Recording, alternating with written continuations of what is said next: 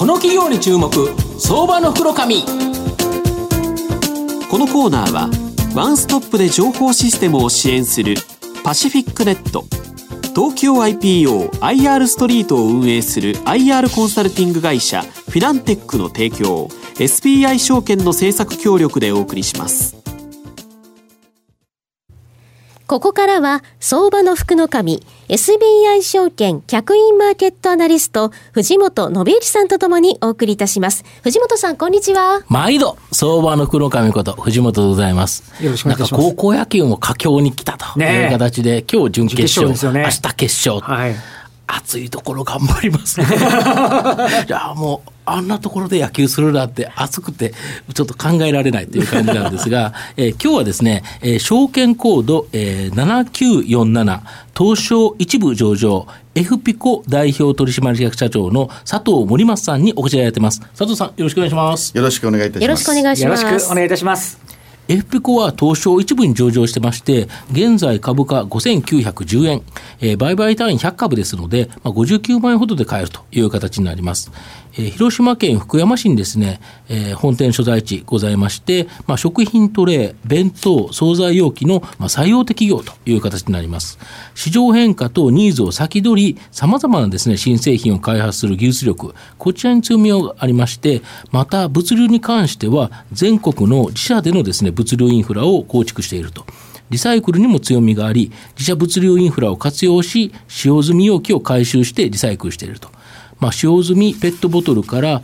エコ A ペット製造の世界初の最新鋭一貫製造ライン、こちらも保有していると。まあ、時価総額2600億円の大企業なんですが、今後もですね、大きな成長が期待できる、まあ、日本のものづくり企業という形だと思います。あの佐藤社長、はい、御社の製品確認しますと、もうさまざまなトレーなど、食品容器を製造されてるんですけど、なんであんなに種類多いんですかね？そうですね。あの我々の製品、まずトレーというのはですね、まあアメリカで、えー、できたそのスーパーマーケットという業態ですね。はいはい、あの昔は肉屋さん、魚屋さん、はい、対面だったんですけれども、はい、それをその集中的に処理をして、うん、で、えー、セルフサービスでやるというツールとして開発されたんですね。うんで日本にもそのスーパーマーケットが広がるとともに、そのマーケットが大きくなっていったんですけれども、日本はですね実は器文化があって、その器によって美味しさを感じるとか、鮮度を感じるとか、旬を感じるとか、まあ、皆さんもあの両手に行ったらどんな器に乗ってるかって気にされると思うんですけれども、まあ、そういうことで、えー、同じ、えー、お肉もですね、うん、えー、銘柄のお肉とそうではないお肉はやっぱり器を変えなきゃいけない、うん、で、えー、一番高級なのは例えば湿器だとすると、うん、湿器に似せたトレーに乗せた牛は、はい、価値があるというようなこと、それから今度中食っていう惣菜の方に行きますと、まさに器になって和食器の方に入ってくるわけですね。で、えー、お料理に合わせたその形であるとか、うん、あそのデザインであるとか、いうのをずっと追求していった結果としてですね今1万以上の種類になってきているということですね、最初はもう白いトレーからスタートしたのが色色カラーカラートレーっていうのを最初に始めたのは私どもなんですね。なるほど、はい、まずは色付きから始まってそこからもうどんどんどんどん、はい、だから最近お肉でもすごいやつに乗ってますよね。そうですね。高いやつは、はい、安いやつはそうでもない。まあ、そこにこう差をつけてですね、うん、でそれと一緒に売り場をどういうふうに作っていくかということもあの一緒にお客様とご提案に対してですねご提案をしてということでやってます。その白いトレーよりその例えばお肉に乗ってる複雑なトレーの方が高くて儲かるんですよね、はい、えー、まあまああの付加価値が高いという。なるほど、はい、なるほど。見た目にも美味しそうになりますからね、はい、そうですよね。本当に日本は四季があるのでその旬によってもですね、うん、えー、やっぱりデザインを変えて秋は秋のデザイン。で、はい、夏はですね例えばしゃぶしゃぶ肉は、その清涼感のある青のトレーに乗せるとかですね。そういう形で変わってきてます。なるほど。あと少子高齢化と単身世帯の増加で、まあ、コンビニスーパーなどの売り場がですね、まあ、大きく変化していってると。でその変化に、まあ、御社が追い風だそうなんですけどそうですね、ね、まあ、あの外食中食内食って言い方するんですけども、うん、この中食ですねいわゆる惣菜、はい。はい、このマーケットっていうのは一貫して大きくなってまして、はい、今年間3000億ぐらい大きくなってるんですね、うん、で去年のデータが9兆8000億ですから、うん、まあ今年は10兆円超えるだろうということで、えー、中食市場が大きくなればなるほど、どうしても器が必要になってくる容器が必要になってくる、で、えー、例えば美味しさを追求していくと、うん、その具とですねその例えばご飯と、うん、食べる直前に合わせた方が美味しいので、まあそでね、そこにこの中皿が増えてくるとかですね。いう形で私どもにとってみると、本体で2だったのがこの中皿ができて3枚になるとか、あるいは4枚になるとかですね、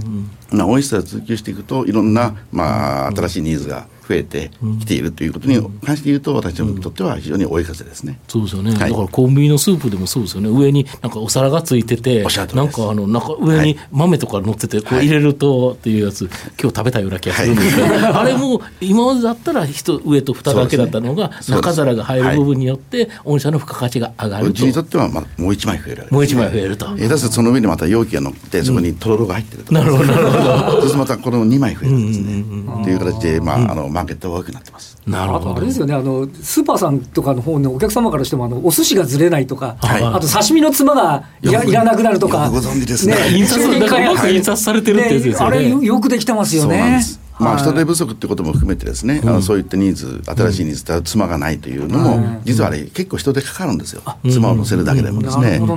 妻代だけではなくて。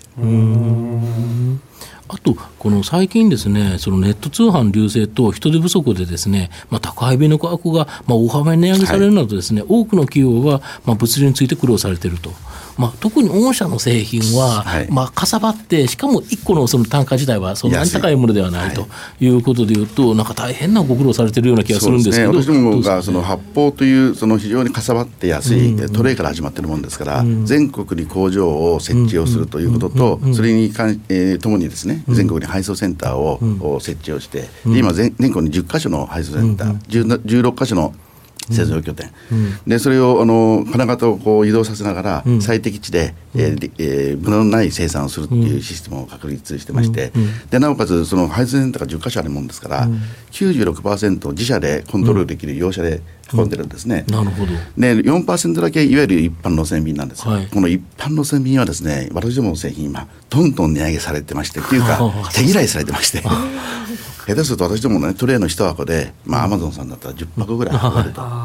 い。うことも含めて運んでいただけないぐらいの今、あの話なんですね、そういう意味で言うとその96%これを27%にしようとしますが、そういったその自社コントロールしている物流網っていうのは非常に大きな強みになってきてますね、うん、でこの物流網があるからこそやはりそのトレーだとやっぱりリサイクルという問題がやはり重要になってくるんですけど、はいはい、御社がリサイクルできるっていうのはこれが静脈ができるそうです。その私どもの、うん、自社物流があるがゆえにそれの静脈で、うん、えーえー、持っていったら変えてくると回収してくると。今9300箇所ぐらいになってるんじゃないですかね、はい、ほぼほぼすべてのスーパーさんに、あのトレーの回収箱が、ボックスがあると思いますね、でそれで回収してもう一度やはりそれがリサイクルして、やっぱり環境に優しい企業ということで、はい、CO2 の負荷がバージンの原料を使うよりも30%低いので、うん、結果的にお客さんがそれを使うと、うん、間接的にですね CO2 のあの削減に貢献されたと、うん、環境環境にも貢献すると、はい、だからトレーというとなんとなく環境に良くないっていうのが逆に御社としては強みになってるっていうことですよね。そう、ね,、いうことです。なるほど。参入障壁ですと真似しよったってできないですよね。他の会社がですね。いやあのできないことはないと思いますけど、ものすごい労力と、時間と、まあ私どもがずっとやってきたんで、はい、えー、できてるんですね。で今、ペットボトルを、うん、原料にして、で製品を作るっていう一貫工場も、うん、作ってます。あ持ってます。これもですね33%、うん、あの CO2 が低いのともともと重たいので、うん、えー、CO2 のその重量にするとものすごく大きな効果になるんですね。まあ、4つ目質問なんですけど、御社の今後の成長を引っ張るもの、こちらを教えてください。んですか？えー、まずはその中食市場が多くなっていく、うん、で味を追求していくと先ほど申し上げたように、うん、まあ、あの地座が必要だとか、うん、まあ、枚数ベースも増えてくる、それと今私どもチャレンジしているのがいわゆるレンジマーケットと言いましてね、はい、電子レンジを使ってその惣菜イコール調理済みという常識をではなくて、えー、生からですね電子レンジで調理をしてすぐ食べられると、やっぱり出来たてに勝るものはないんですよ、その電子レンジに対応する耐熱性のある容器のシリーズをずっと今増やしておりまして、この冬はかなりですねいろんなスーパーさんで、私あの生辛惣菜って名前つけたんですけど、生だってでも惣菜だと。で、えー、持って帰って、えー、電子レンジで、まあ、調理をしてすぐ食べられると、出来たてはですね。っていう商品を今お客様に提案をしてやっております。なるほど。昔だと電子レンジかけたらふにゃってなっちゃうのが、うん、今御社の、ね、製品なんか本当に、うん、どっちかというと電子レンジって今までね温め直すというような使い方だったんです、はいはい、そうではなくて、うん、その調理をして出来たてを食べると。加熱してね出来たてになるようなものを実際売ってますもんね、はい、あれはなかなかすスープも、ね、あの生のねその野菜が入ってシャキシャキ感のあるスープが食べられる、ね、そうですね。コンビニラーメンとかそういうのも結構ありますよね、はい、高齢者の方とかね単身者の方だとやっぱ出来たてが食べられるってのはいいですよね、と思っておりますし、まあ最終的にはその単身世帯っていうのはまだね、うん、2030年まで、うん、えー、単独世帯って増えるという、うん、予測なんですね、うん、でどこか誰かがそこに食を供給しなきゃいけない、それがコンビニさんなのかスーパーなのかあるいは第三者が現れて、えー、宅配という形でやるかもしれませんけれどもどちらにしても器というのは必要なんで、マーケットという意味ではまだまだ広がると思ってます。大坊さん。儲かってしゃあないってちょっと最後まとめさせていただきますと、まあ、エピコさんの最大の魅力はですね、やはり時代のニーズを先取りできる、まあ、新製品、これを生み出す、まあ、技術開発力と、やはり自社での IT を活用した物流インフラだと思います。物流費の高騰、少子高齢化による中食、古食化の流れなどですね、またリサイクルの強化など、時代の流れもですね、FPO さんの強みをより際立たせることになりそうです。まあ、今後もやはり中長期でですね、成長が期待できるのではないかなと思います。今日は証券コード7947東証一部上場 f ピコ代表取締役社長の佐藤森正さんにお越しいただきました。佐藤さんどうもありがとうございました。ありがとうございました。ありがとうございました。藤本さん今日もどうもありがとうございました。ありがとうございました。フィナンテックは企業の戦略的 IR をサポートします。国内最大の IR ポータルサイトである IR ストリートは3万名以上の国内外の機関投資家を中心とした会員が登録しております。iPhone アプリによる利便性と英語コンテンツは、特に外国人投資家のゲートウェイとなっています。企業と投資家のコーポレートアクセスを実現し、株価の流動性フェアバリュー形成を実現いたします。この企業に注目、相場の袋紙。このコーナーは、ワンストップで情報システムを支援するパシフィックネット